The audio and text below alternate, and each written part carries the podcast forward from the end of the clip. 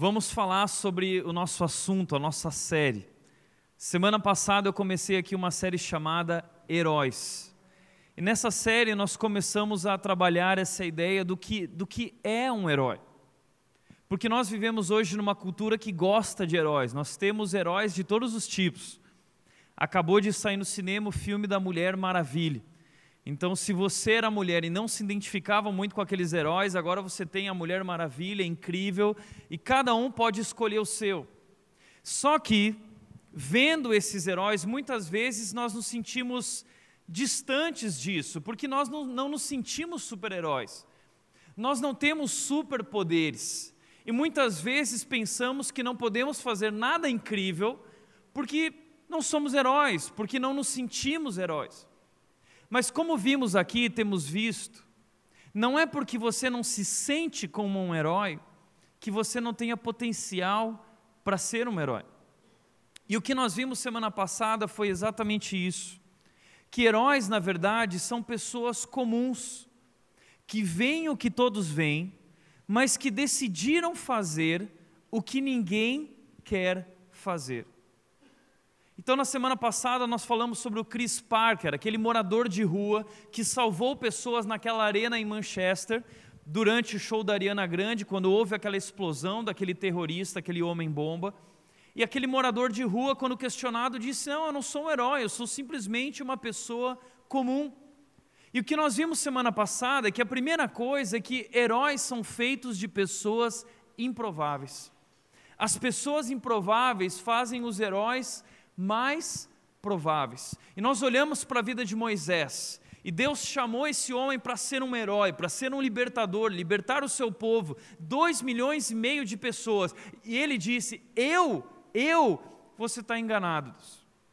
E o que nós descobrimos nas desculpas de Moisés e nas respostas de Deus a Moisés é que não importa se você não tem a posição, o conhecimento, as habilidades, nada disso é um obstáculo para Deus. Pelo contrário, nossas limitações e fraquezas, elas criam o palco perfeito para Deus agir.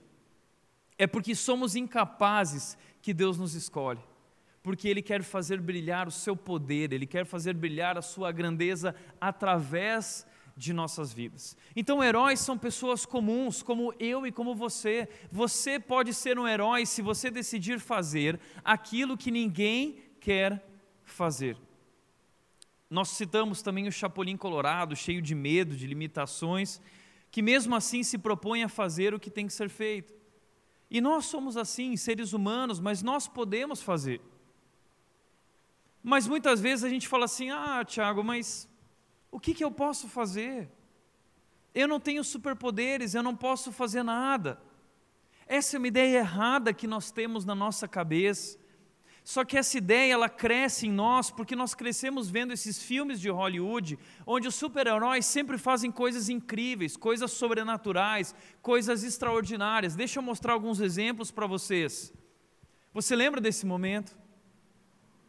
Quando o super-homem, o, o vilão lá, destruiu a linha do trem, o super-homem foi lá, não, eu vou salvar porque milhares de pessoas vão morrer nesse trem. Então ele foi lá e se fez de linha do trem, né? Uau, que momento! E aí o trem passa por cima dele e, e a gente olha isso e fala assim: quem sou eu né, para fazer alguma coisa desse tipo?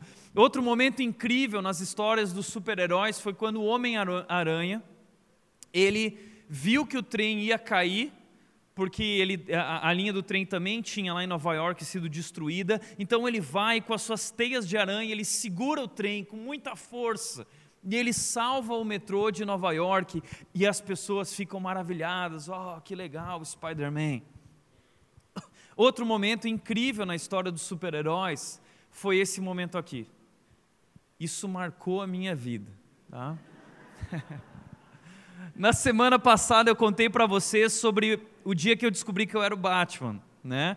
E que eu vivia no meu quarto de luz apagada, dando uma de Bruce Wayne, e minha mãe entrava lá e fazia: O que você está fazendo, filho? Ah, quando eu assisti Matrix, tá? eu comprei um óculos igual do Neil, eu queria ter um sobretudo e eu ficava andando, eu achava. Então, Meu, que momento, a hora que o Neil ele, ele fez isso aqui, e aquelas balas vieram na direção dele, todo mundo atirando nele, e de repente ele só fez isso aqui. E todas as balas pararam, e todo mundo ficou atônito olhando para ele, e pá, todas as balas caíram no chão, e aí o, o Neil saiu para cima dele, está, uau! Recentemente agora saiu um filme no cinema, A Mulher Maravilha.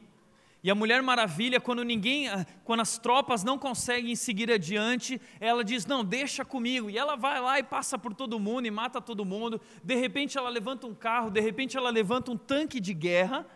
Uau, que mulher é essa? Que mulher incrível! Então, quando nós olhamos para isso, muitas vezes nós achamos assim: quem sou eu para fazer algo extraordinário? Eu não tenho superpoderes. Os heróis de Hollywood, na verdade, não existem. Mas existem heróis de verdade.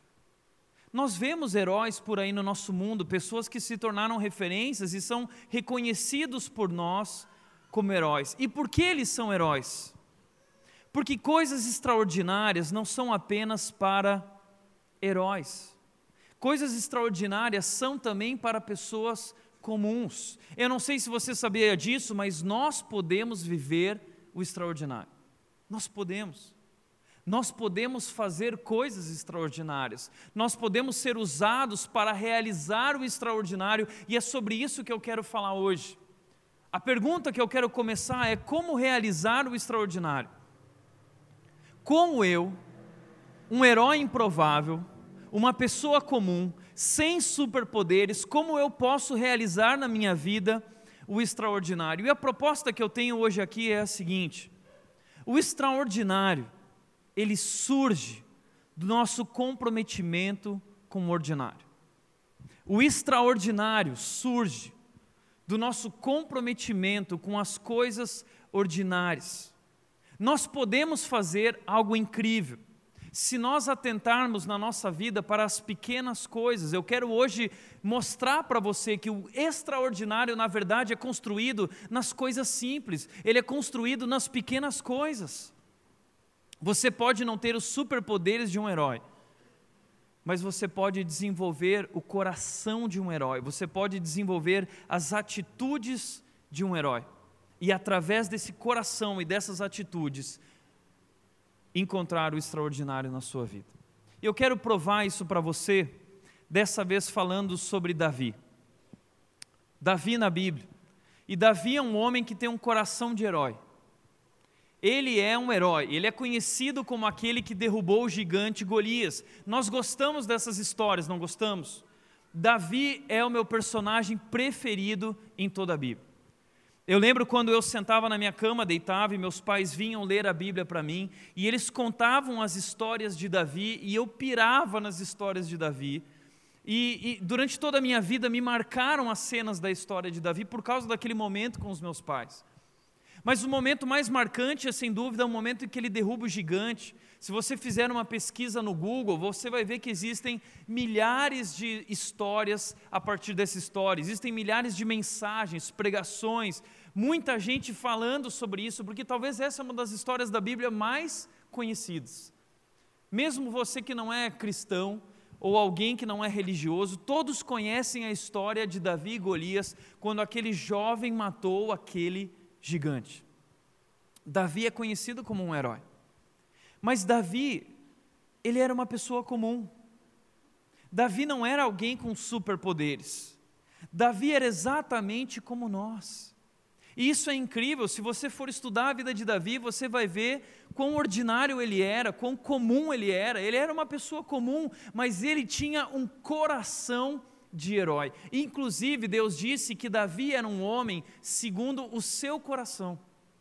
Quando Deus olhava para Davi, ele via aquele homem que tinha o coração como ele deseja. E que coração era esse que Davi tinha? Por isso eu quero te mostrar um pouco quem é Davi. Davi, em primeiro lugar, ele é filho de Jessé. E esse pai dele, ele tinha oito filhos. Então Davi era o caçula de sete, de mais sete irmãos. Mas diferentemente da nossa cultura, em que o caçula é mais valorizado, Naquela cultura, o caçula era completamente rejeitado, deixado de lado. Naquela cultura, era o primogênito que tinha eh, direito à herança, era o primogênito que tinha todo foco, era o primogênito que era valorizado, que era o grande, que era o melhor. O caçula não restava quase nada para ele. E assim foi com Davi, numa família de oito filhos. Ah, Davi foi aquele que precisou assumir a responsabilidade por aquilo que ninguém queria fazer. Então Davi cuidava do que ninguém queria fazer. Ele era o caçula, ele que tinha que fazer o cafezinho, ele que tinha que arrumar a cama, ele que tinha que arrumar a casa, enquanto todos os outros faziam as outras coisas mais privilegiadas, Davi era aquele que tinha que cuidar das ovelhas. E ele era apenas um adolescente.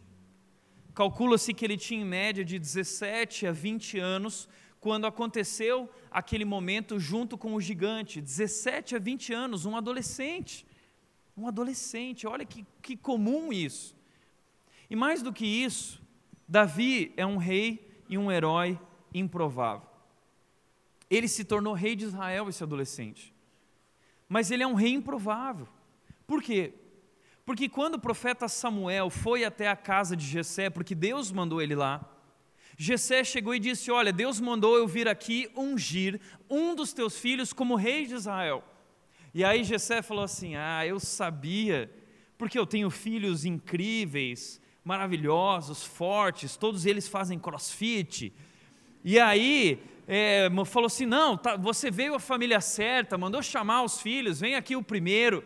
Né? E chegou o primeiro grandão, e aí Samuel olhou, não, certamente aqui, esse é o rei, certamente Samuel ficou impressionado. Quando chegou, Deus disse: Não, não é esse.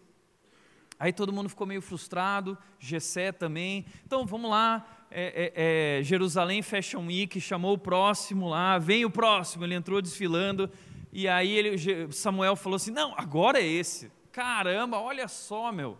Era tipo Rodrigo Hilbert, assim, o cara entrou, né? não, não é esse, não é esse. E aí foram passando os filhos, acabou os sete filhos, e aí Samuel falou assim: caramba, Gessé, acabou a sua família, não tem mais nenhum. E aí Jessé virou e falou o seguinte: olha, tem mais um, mas é o caçula. E ele está lá cuidando das ovelhas, da família. Os guerreiros, os heróis, os soldados são esses aqui que eu te mostrei. Mas o menorzinho ele está lá. Então manda chamar. E diz que quando chamou Davi, ele entrou. E, e quando Davi entrou, diz que Deus falou no coração de Samuel, dizendo o seguinte: é esse, é esse. E sabe o que Deus disse para Samuel? O Senhor não vê a aparência. O Senhor não vê como o homem vê. O homem vê a aparência, mas o Senhor vê o coração. Nós procuramos heróis de acordo com aparência, de acordo com habilidade, ele tem que ser forte, ele tem que ter superpoderes, mas Deus ele não enxerga heróis, ele não procura heróis pela aparência, por habilidade, por conhecimento.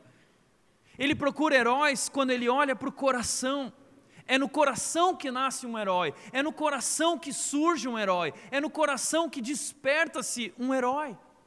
E ali Deus diz: esse é o escolhido, ele é o futuro rei de Israel. E Davi, então, que era o rejeitado, desvalorizado, deixado de lado, o caçula, ele é ali então ungido, escolhido como rei de Israel na frente de toda a família, na frente de todos os irmãos.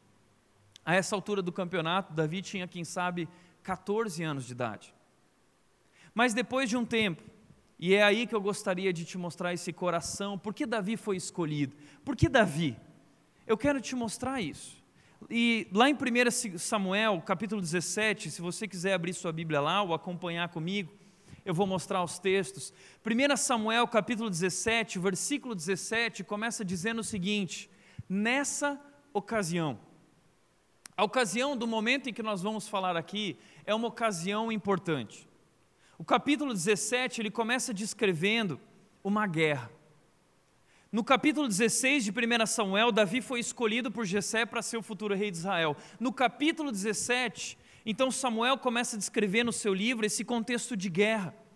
E ele diz no versículo anterior, no versículo 16, o seguinte: que apareceu os filisteus para guerrear junto com os judeus, o povo de Israel. Eles estavam ali entre o vale de Elá, um grupo de um lado da montanha, outro grupo de outro lado da montanha. E ali estava o vale entre eles, e diz que todos os dias descia até lá o gigante, que era Golias.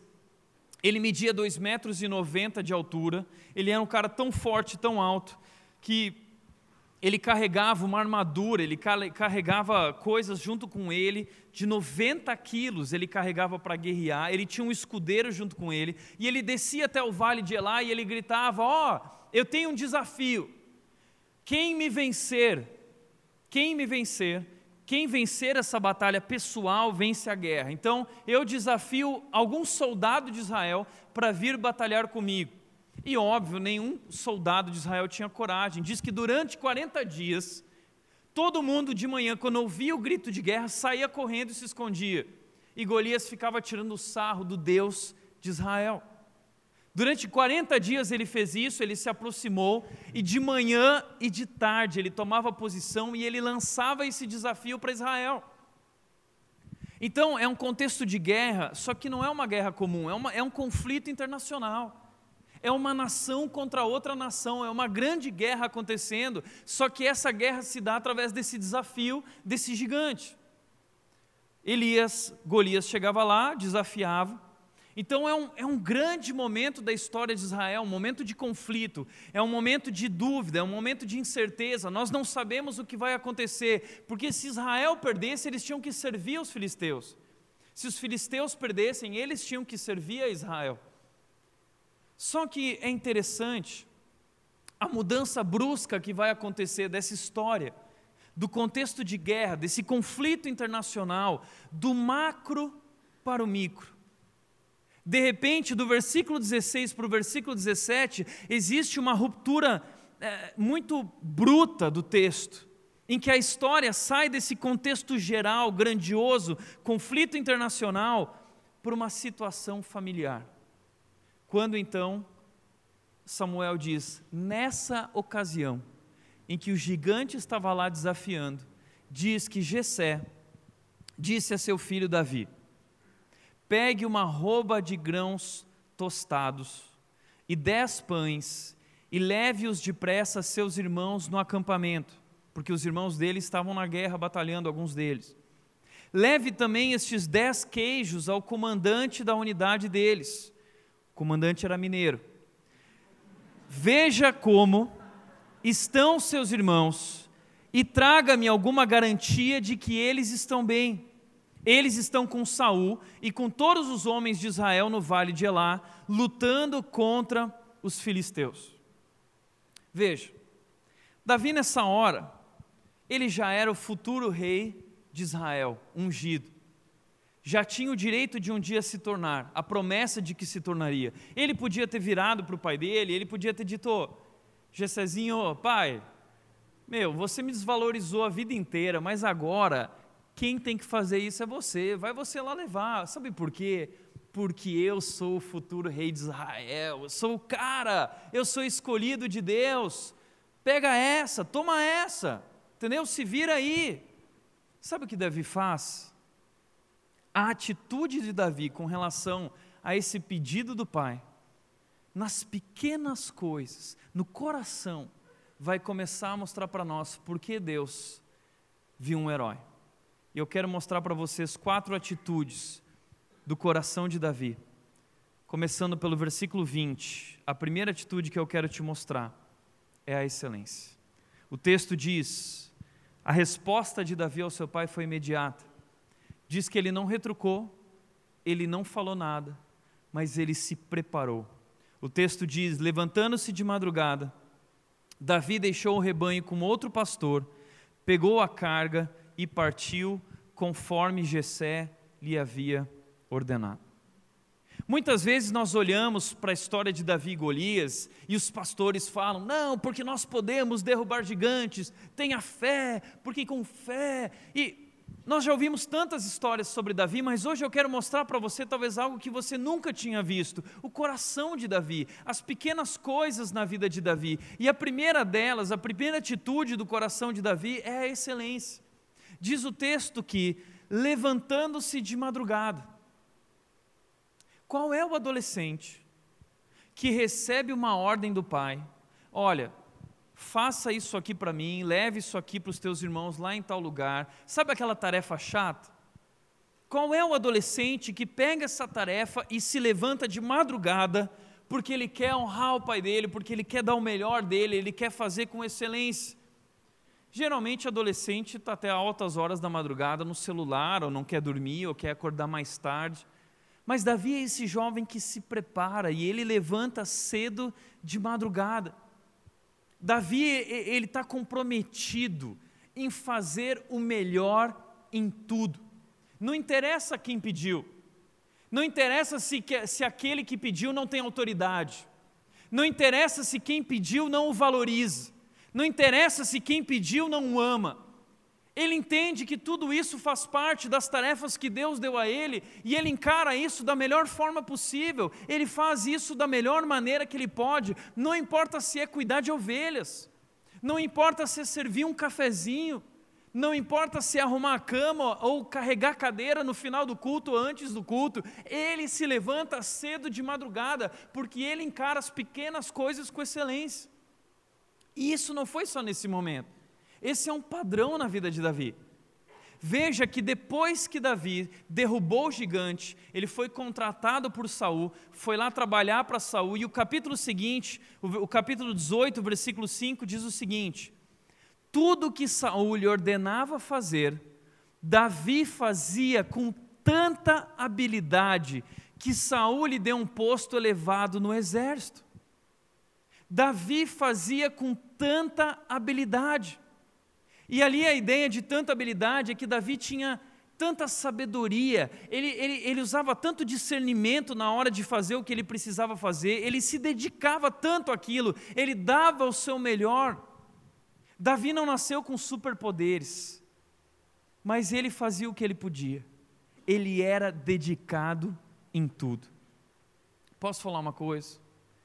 O segredo dos grandes heróis não é que eles são que eles têm uma força sobrenatural, uma inspiração sobrenatural, é que eles simplesmente se dedicam, eles se dedicam.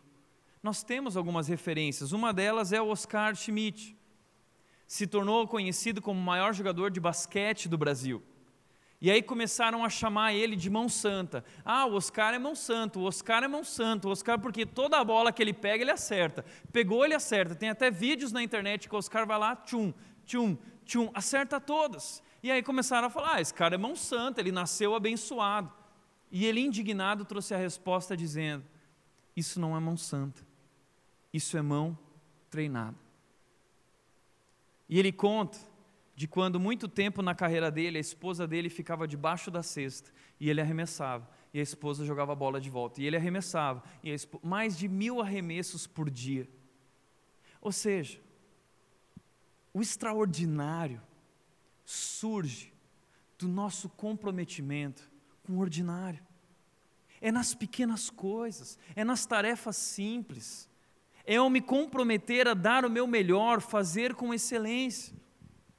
Nós vemos o Bolt, que se tornou o maior corredor da história, um dos maiores medalhistas olímpicos. Nós vemos o Michael Phelps, um herói olímpico também, o maior medalhista de toda a história. Todos gostariam de estar na posição deles, uau, eles são como super-heróis, eles são seres humanos incríveis.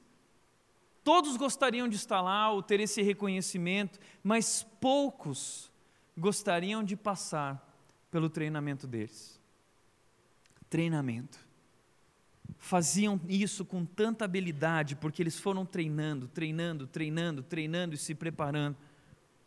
Thomas Edison disse o seguinte: o gênio é 1% de inspiração e 99% de transpiração.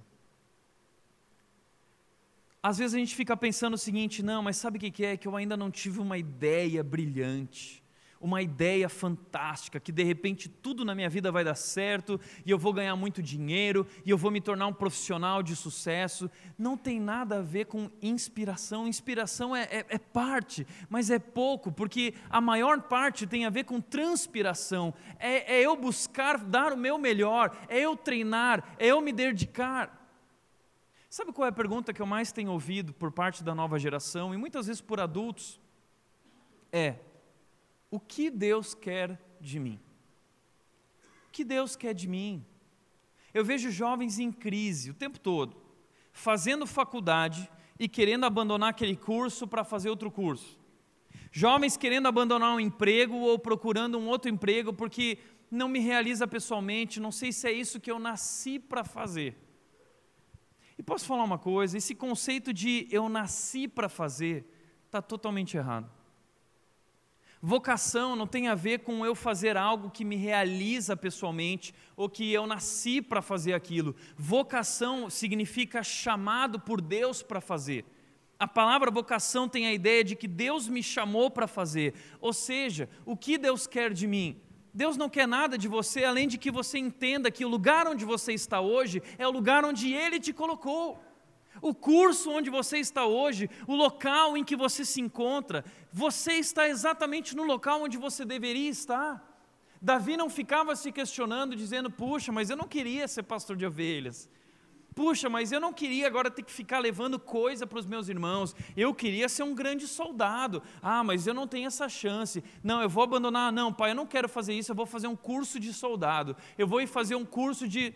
Não tem nada a ver com isso. Aí a gente vem com esse papo de o centro da vontade de Deus. Ai, Tiago, sabe por que, que é? Eu quero estar no centro da vontade de Deus. E esse negócio de centro da vontade de Deus está destruindo a vida dos crentes, sabe por quê? O centro da vontade de Deus é onde você está hoje. Deus quer que onde você está, você dê o seu melhor.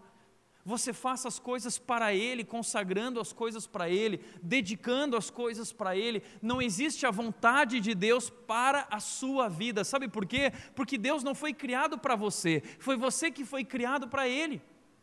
Às vezes eu vejo jovens falando o seguinte: Nah, Tiago, mas a vida é minha, eu faço o que eu quiser. Não, você está errado. A vida não é sua. A sua vida pertence a Ele, a sua vida é dele. A Bíblia diz que todas as coisas foram criadas nele e para ele, todas as coisas pertencem a Jesus Cristo, nem a nossa vida pertence a nós, ou seja, não é a vontade de Deus para a minha vida. É, é, é, é, se eu quero viver a vontade de Deus, é eu que preciso tomar a decisão de fazer parte da grande história dele, porque é sobre ele. É sobre Ele, e pela graça de Deus, através de Jesus Cristo, eu fui convidado para fazer parte dessa grande história. Só que eu preciso parar de ficar buscando aquilo que me realiza pessoalmente, aquilo que vai me fazer feliz, porque simplesmente eu tenho que entender que o lugar onde eu estou é o lugar onde Deus quer que eu dê o meu melhor. Deus falou para Josué o seguinte, quando lá no capítulo 1, quando Josué estava perdido, assumiu o lugar de Moisés, e aí Deus fala para ele assim: não se preocupa, somente é, cumpra muito bem, fielmente tudo que eu te pedi, e você vai ser bem sucedido por onde quer que for. Por onde quer que for, não é que existe o centro da minha vontade para a sua vida, é que se você fizer as coisas do jeito certo, você vai estar no centro da minha vontade, seja onde você estiver. Então a gente tem que parar com esse negócio de, ah, o que, que Deus quer de mim? Deus quer que você se dedique, Deus quer que você dê o seu melhor. Ah, mas eu não gosto desse curso. Mas quem disse que você tem que gostar? O nosso problema hoje é que a gente tem muita oportunidade. Engenharia civil, engenharia de produção, engenharia química, engenharia de alimentos, engenharia disso, engenharia daquilo, engenharia de tudo, o cara fica perdido. Direito, eu posso ir para a linha civil, eu posso ir para a linha criminal, eu posso ir para a linha uh, de impostos, de tributação, eu posso. São tantas oportunidades que nós temos hoje que nós ficamos perdidos. Sabe o que, que é? Não fica perdido. As oportunidades que Deus te der, agarre elas com força, dê o seu melhor. Se pediram para você servir café, sirva café. Se você teve uma chance nesse caminho, siga nesse caminho. Deus ele também vai guiando de forma soberana. Deus também vai nos conduzindo, mas ele nos dá cabeça, inteligência para fazer escolhas. Mas para de viver essa crise, ah, eu não sei o que Deus quer de mim. Você sabe, o que Deus quer de você é que você dê o seu melhor. O que Deus quer de você é que você se levante de madrugada e você comece a se dedicar, e você comece a trabalhar, e você comece a transpirar e parar de reclamar da vida. Foi isso que Davi fez. Ele não fica olhando para a situação de vida dele, para o pai. Ah, mas aí eu vejo pessoas falando: não, mas coitado, vejo o pai não valorizou. Ah, e daí? Ele teve a chance, ele agarrou essa chance, ele deu o melhor. com excelência, dedicação. É isso que Deus quer de você. Que você faça tudo com excelência e pare de se questionar o que Deus quer de você, porque o que Ele quer é que você dê o seu melhor onde você está, que você se dedique. E Ele pode te conduzir numa direção certa, assim como Ele vai conduzir aqui Davi.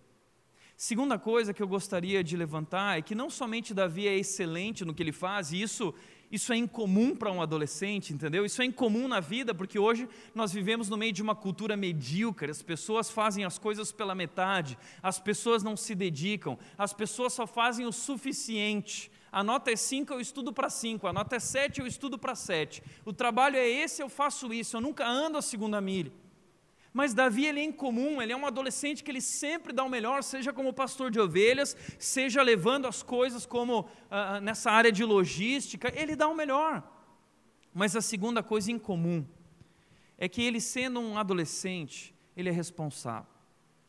Diz que levantando-se de madrugada, Davi deixou o rebanho com outro pastor, pegou a carga e partiu. Você já pediu para um adolescente fazer algo? Você já pediu assim, filho, eu estou indo trabalhar, mas hoje, já que você vai ficar em casa, você pode lavar a louça? E aí você volta para casa. E a louça está lá.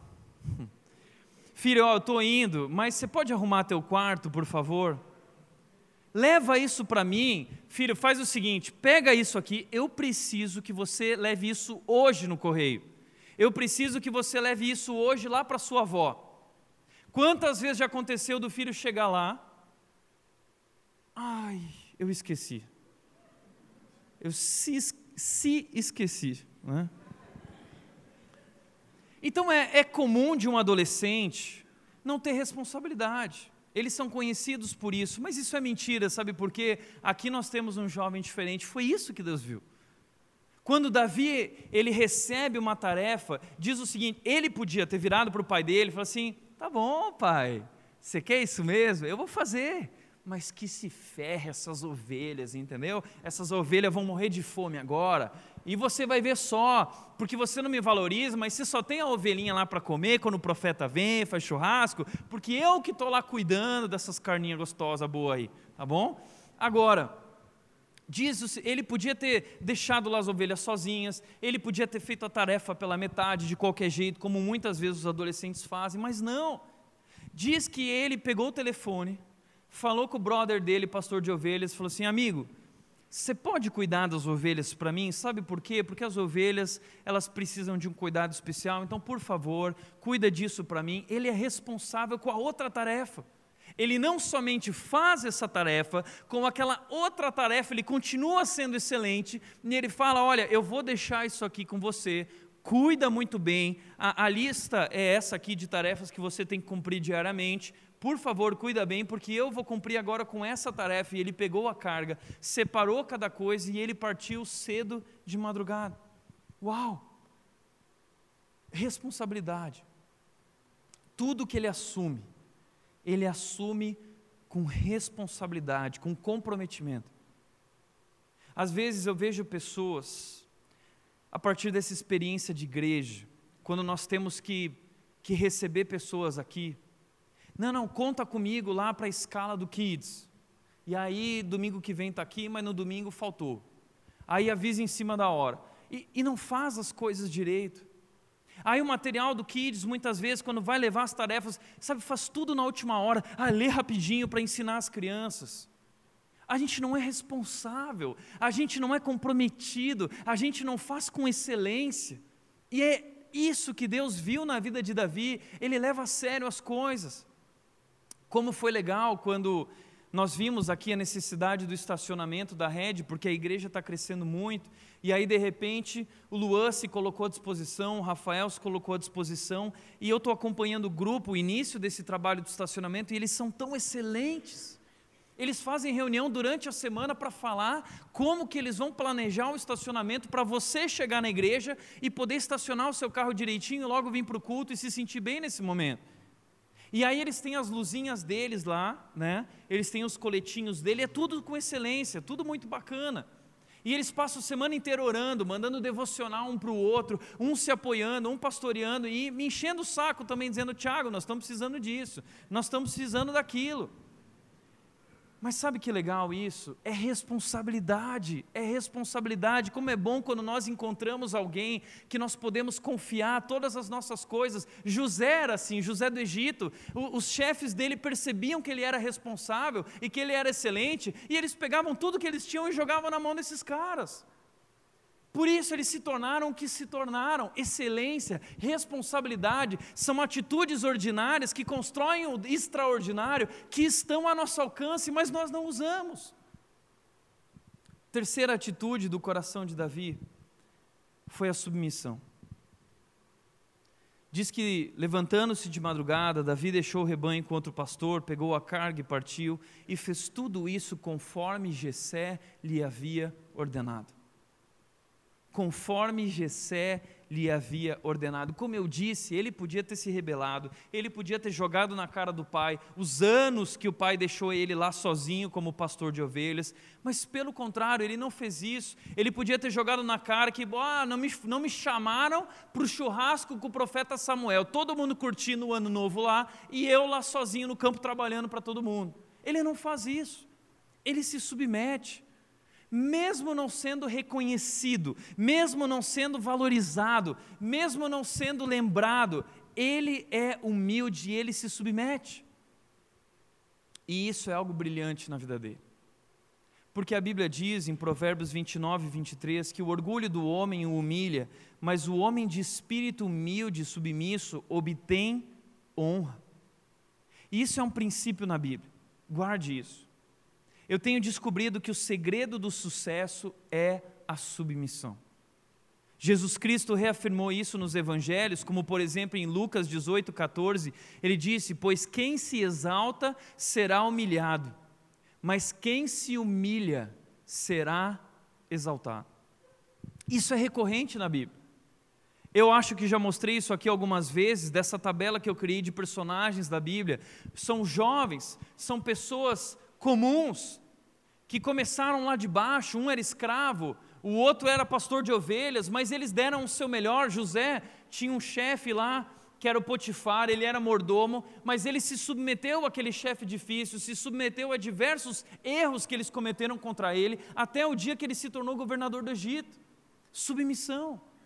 Josué, capitão do exército de Moisés, passou por momentos difíceis também com Moisés, mas se submeteu, se tornou líder de Israel. Davi foi pastor de ovelhas, o pai dele era o chefe, Jessé não reconhecia, não pagava bem, não valorizava, mas ele deu o melhor, foi promovido, se tornou tocador de harpa, depois soldado do rei Saul. Saul tentou matar ele cinco vezes porque tinha inveja dele. Você já teve um chefe assim? Um chefe que tentou te matar? Ontem um jovem chegou para mim e falou assim, era um pastor de uma igreja, eu estava em São Paulo, e ele chegou para mim e falou assim, cara, porque tinha um pastor aqui na igreja, ele era que nem Saul. Imagina Saul.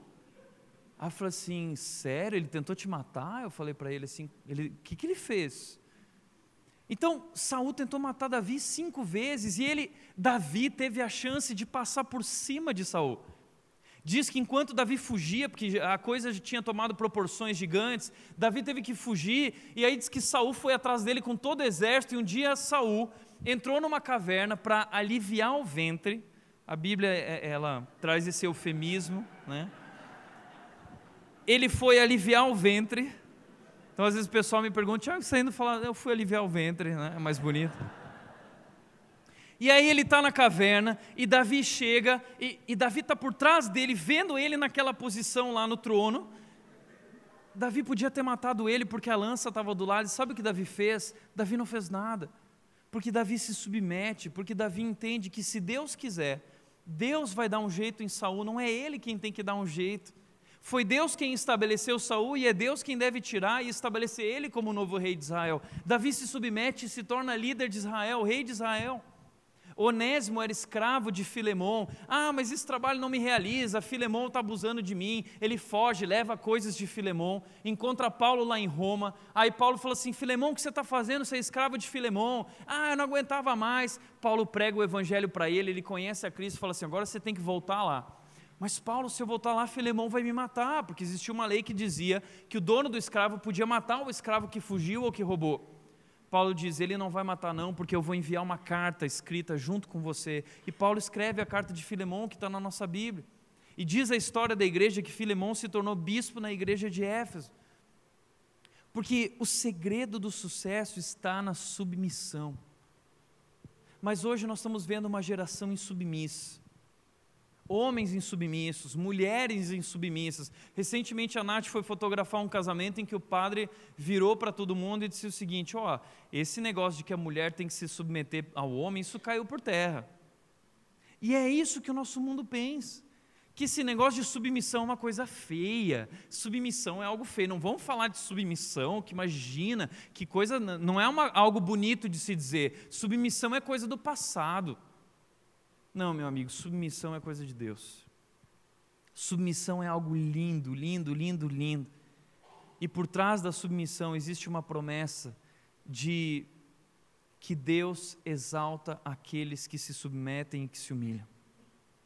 E a maior referência dessa submissão é Jesus. Veja aqui, esse aqui não é Jesus, tá? Esse é o Thor. Os caras já estavam pensando, nossa, que Jesus legal. O, o Thor, ele é o filho de Odin. Odin é o pai de todos os deuses na mitologia, tá? E no mundo Marvel aí. E aí o, o Thor, ele é tão orgulhoso como futuro rei, ele vai assumir o lugar do pai, o lugar do Odin, e ele se acha o cara, o fortão, ele vai dominar todos os reinos, tudo foi feito para ele, e ele é extremamente insubmisso ao pai dele. E por causa da insubmissão dele, ele é enviado para a terra sem poderes. E ele vai ter que viver aqui na terra sem poderes para ele aprender uma, uma lição de humildade. Essa é a história do Thor. E aí ele aprende essa lição para ele então reinar. Agora, o Thor não existe, mas existe um filho de um Deus, que é o grande e único Deus. E o filho de Deus, ele sempre foi humilde. E ele recebeu um dia uma ordem do pai. Ele disse: Eu quero que você vá para a terra, e eu quero que você dê a vida por eles. Eu quero que você se humilhe até a morte. E diz a Bíblia que Jesus Cristo foi submisso até a morte e morte de cruz. Filipenses capítulo 2, Paulo disse: Seja a atitude de vocês a mesma de Cristo Jesus. Que a nossa atitude seja essa. E o texto continua dizendo que não considerou que o ser igual a Deus era algo a que ele devia se apegar, mas ele esvaziou-se a si mesmo, assumindo a forma humana, assumindo essa forma comum. E ele foi obediente até a morte, morte de cruz. E aí a Bíblia diz: por isso, por isso, porque ele foi obediente, porque ele se humilhou, Deus o exaltou à mais alta posição para que ao nome de Cristo se dobre todo joelho e toda língua confesse que Jesus Cristo é o Senhor. É uma promessa na Bíblia. Quem se humilha será exaltado, quem se submete será reconhecido. Esse é o coração dos verdadeiros heróis de Deus. Eles se submetem, porque eles entendem que Deus é soberano. Eles não ficam questionando, ai, meu pai, ai, a minha mãe, ai, o meu chefe, ah, o meu marido, o meu marido não vale a pena, ele é um babaca, o meu marido é um banana, a minha esposa não presta, ela fala demais, ela só briga comigo. Não! É, é, é eu me submeter a Deus e entender que eu preciso amar a minha esposa como Cristo amou a igreja, dando a vida por ela, seja quem ela for. Eu dar a minha vida pelo marido, seja o que ele é, ou seja o que ele não é eu dou a minha vida, eu me submeto, e assim também filhos aprendem a honrar os seus pais. A, a Bíblia nos ensina isso. A Bíblia diz para os escravos: ó, oh, a Bíblia não está dizendo, deixem de ser escravos, procurem uma posição melhor. Não, se submetam a seus chefes, a seus, a seus patrões. É submissão, excelência, responsabilidade, submissão, atitudes ordinárias que constroem o extraordinário atitudes ordinárias que, que Deus usa, que Deus procura no coração da gente para nos usar. E quarto e último lugar, quarta e última atitude do coração de Davi é confiança em Deus. Sabe por que Davi faz tudo isso? Porque ele confia em Deus. Porque Davi, enquanto ele estava lá naquele pasto com as suas ovelhas, na escuridão da noite, ele olhava para as estrelas e ele via aquele que é invisível. Davi estava lá e, naquela solidão, ele encontrou a Deus. Ele desenvolveu um relacionamento tão íntimo com esse Deus, que ele criou dentro de si uma confiança inabalável. E Davi, ele deu o melhor dele naquela tarefa. De tal forma que quando o pai mandou ele fazer aquilo, ele confia em Deus, ele sabe que Deus está no controle da vida dele, ele não fica reclamando e dizendo, ah, mas não deveria ser assim, ah, mas eu gostaria que fosse assim. Ele simplesmente faz o que ninguém quer fazer. E Deus carrega ele de maneira soberana na direção dos propósitos que Deus tem para a vida dele. E o texto continua dizendo que Davi chegou na hora exata, na hora exata em que o gigante Golias tomava a posição e ele lançava o seu desafio. E Davi chegou lá com os queijos, chegou com os pães, chegou com a mercadoria toda. Ele deixou isso com o encarregado, diz o texto, deixou para a pessoa certa, não deixou no meio do caminho. E diz que ele foi lá ouvir no meio dos soldados: o que está acontecendo? O que está acontecendo? E explicaram para Davi: olha, esse gigante está desafiando aqui todos nós. E aí Davi fica indignado olhando para aquele monte de soldados, dizendo: e aí? E aí? O cara está desafiando o nosso Deus. O cara está desafiando o nosso Deus. E diz o texto bíblico que todas as vezes em que Golias fazia o desafio, vá ler o texto, capítulo 17, diz que todo mundo saía correndo. E eles se escondiam por trás das trincheiras e na montanha eles ficavam escondidos com medo. Diz que Davi se levantou e disse assim: Como assim? Porque Davi via aquele que era maior que o gigante. Davi conhecia aquele que era muito maior que o gigante. Davi via aquele gigante como um anão. E aí Davi de repente ele procura o rei Saul e ele chega no rei e fala assim: "Rei, eu vou.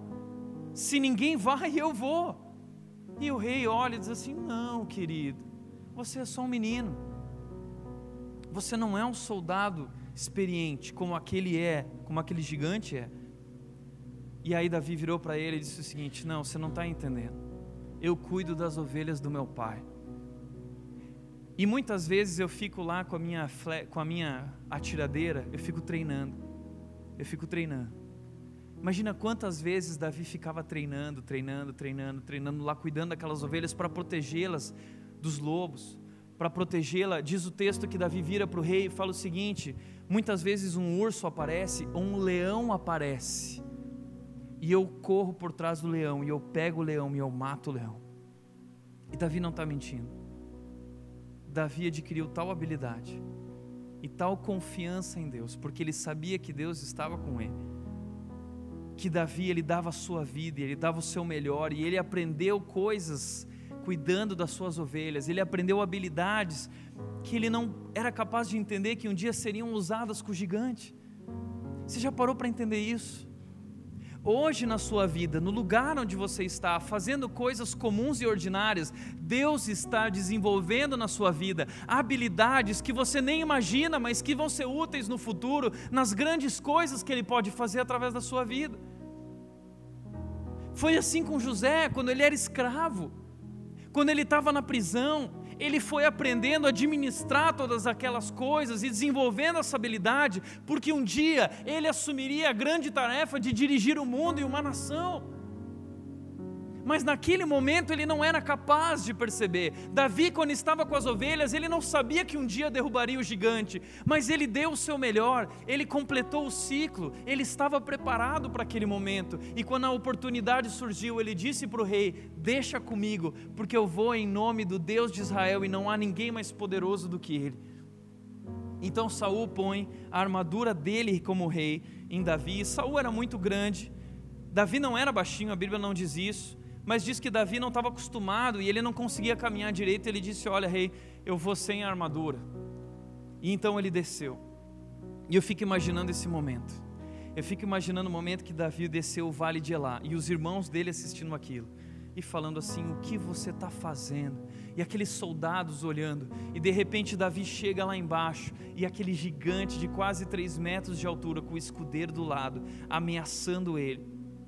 Diz que Davi para no lago, e ele pega cinco pedras, mas ele não precisou das cinco, ele só precisou de uma, porque ele treinou muito.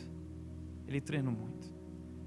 E porque ele sabia que não era só a pedra, ele sabia que não era só a tiradeira, ele sabia que Deus podia fazer de tudo aquilo um míssil na direção da cabeça daquele gigante.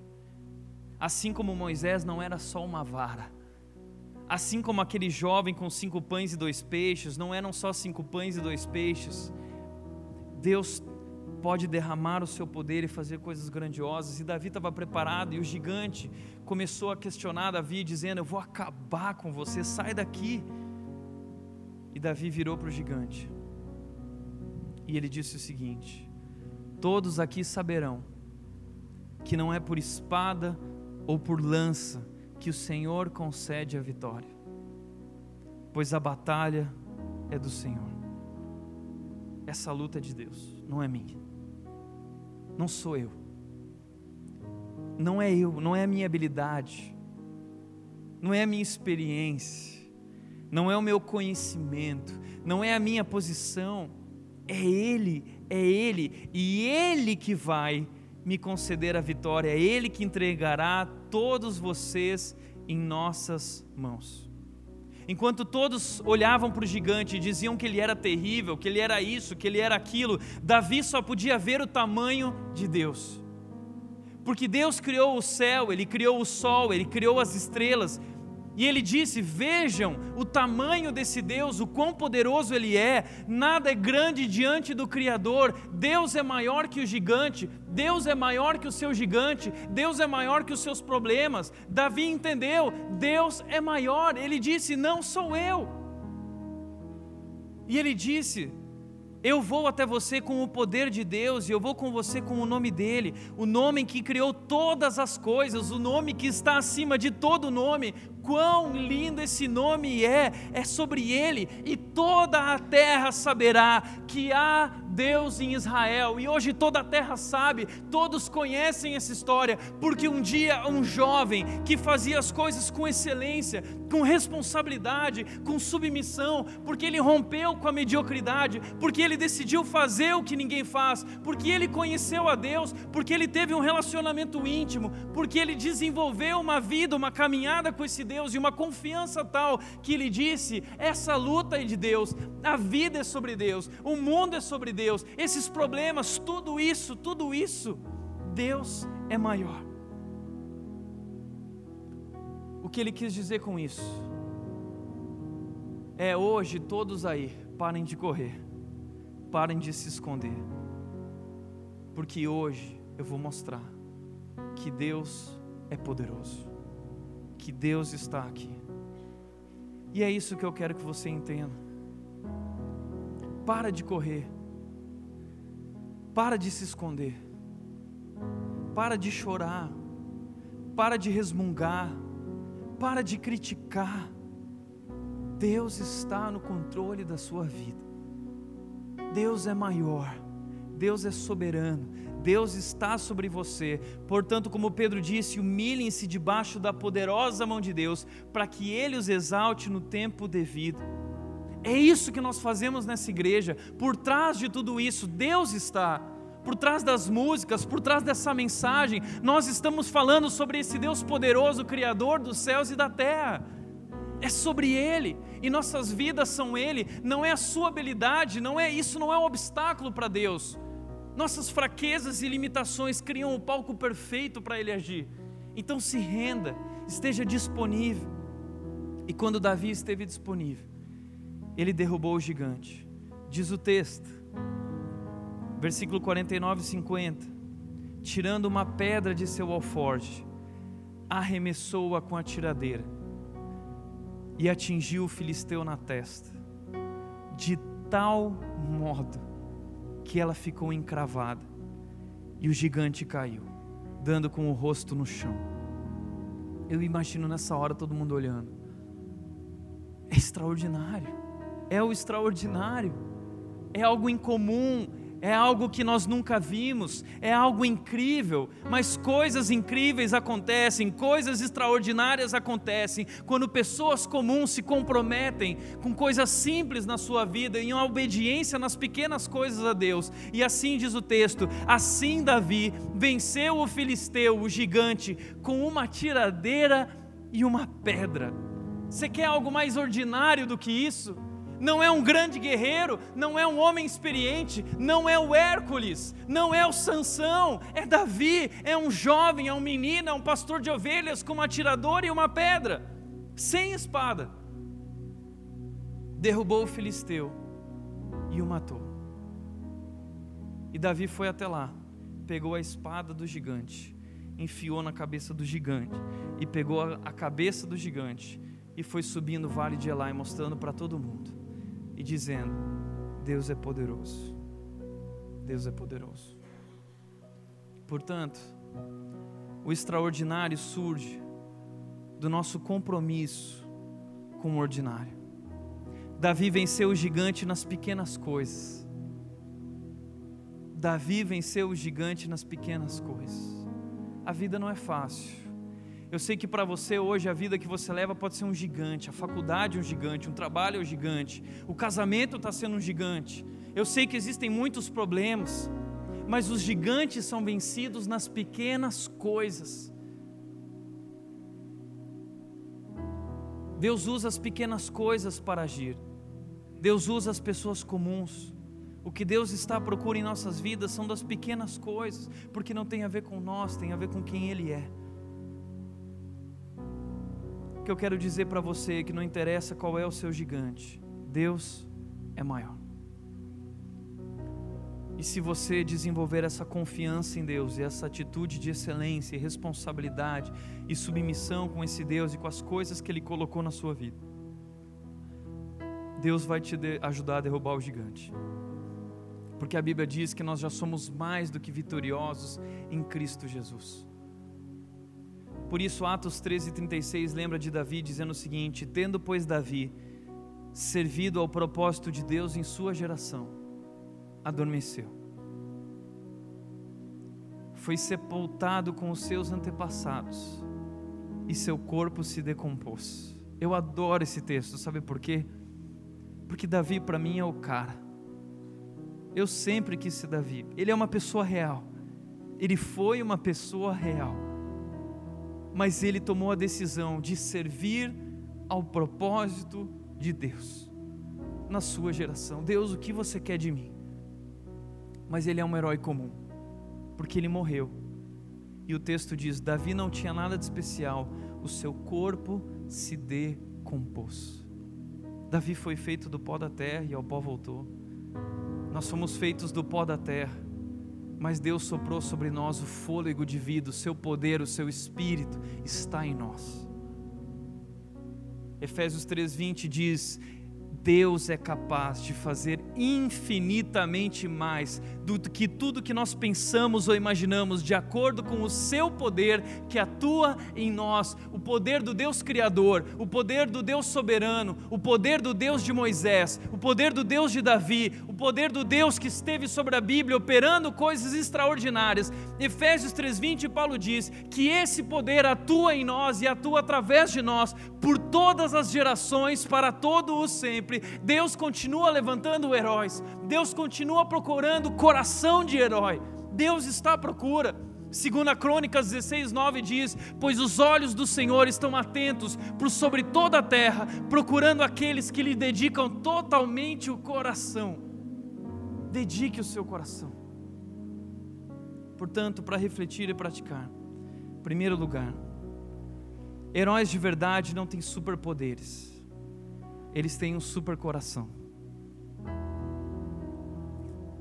É nas pequenas coisas, é interiormente, é um relacionamento que eu desenvolvo com Deus, e eu desenvolvo uma intimidade, uma confiança tal, que Deus me inspire e me dá coragem para vencer o gigante. Segundo lugar, você é responsável e excelente naquilo que Deus te deu e onde Ele te colocou hoje.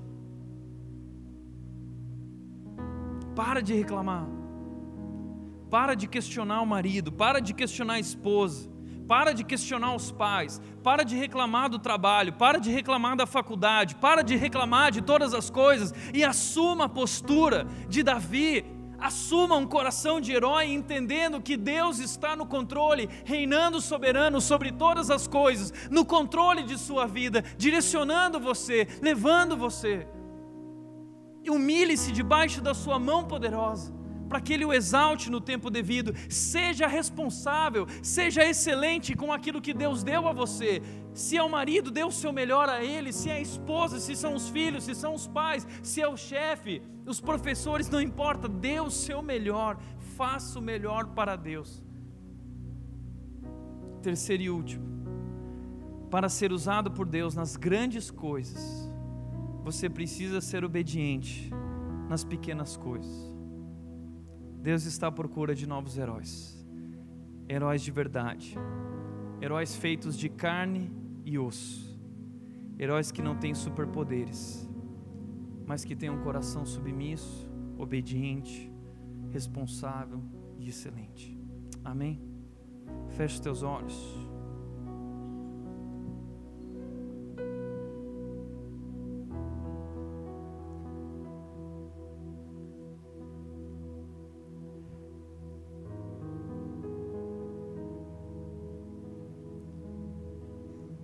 Sabe o que eu acho incrível? É que o Deus de Davi é o nosso Deus. O mesmo Deus de Moisés é o nosso Deus. O mesmo Deus de José é o nosso Deus. O mesmo Deus desses grandes nomes e heróis da Bíblia pessoas comuns. É o nosso Deus. Deus de Abraão, Deus de Isaac, Deus de Jacó. E como eu disse semana passada, a história não acabou. Deus continua escrevendo a sua história. E Deus está à procura de novos heróis que vão fazer o que ninguém quer fazer e que serão obedientes até a morte porque não vivem pela glória do próprio nome, mas assim como Davi, heróis que dizem: Todos saberão que há um Deus sobre a minha vida, todos saberão que há um Deus, e o seu nome é Jesus. Quão lindo esse nome é, quão lindo.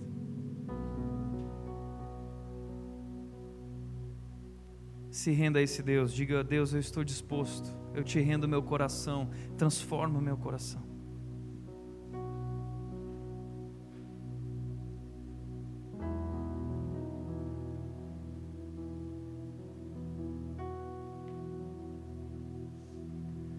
Pai, eu te agradeço por essa noite, Deus, pela tua palavra, pela vida dessas pessoas tão comuns e ordinárias que o Senhor escolheu e que o Senhor agiu e que o Senhor usou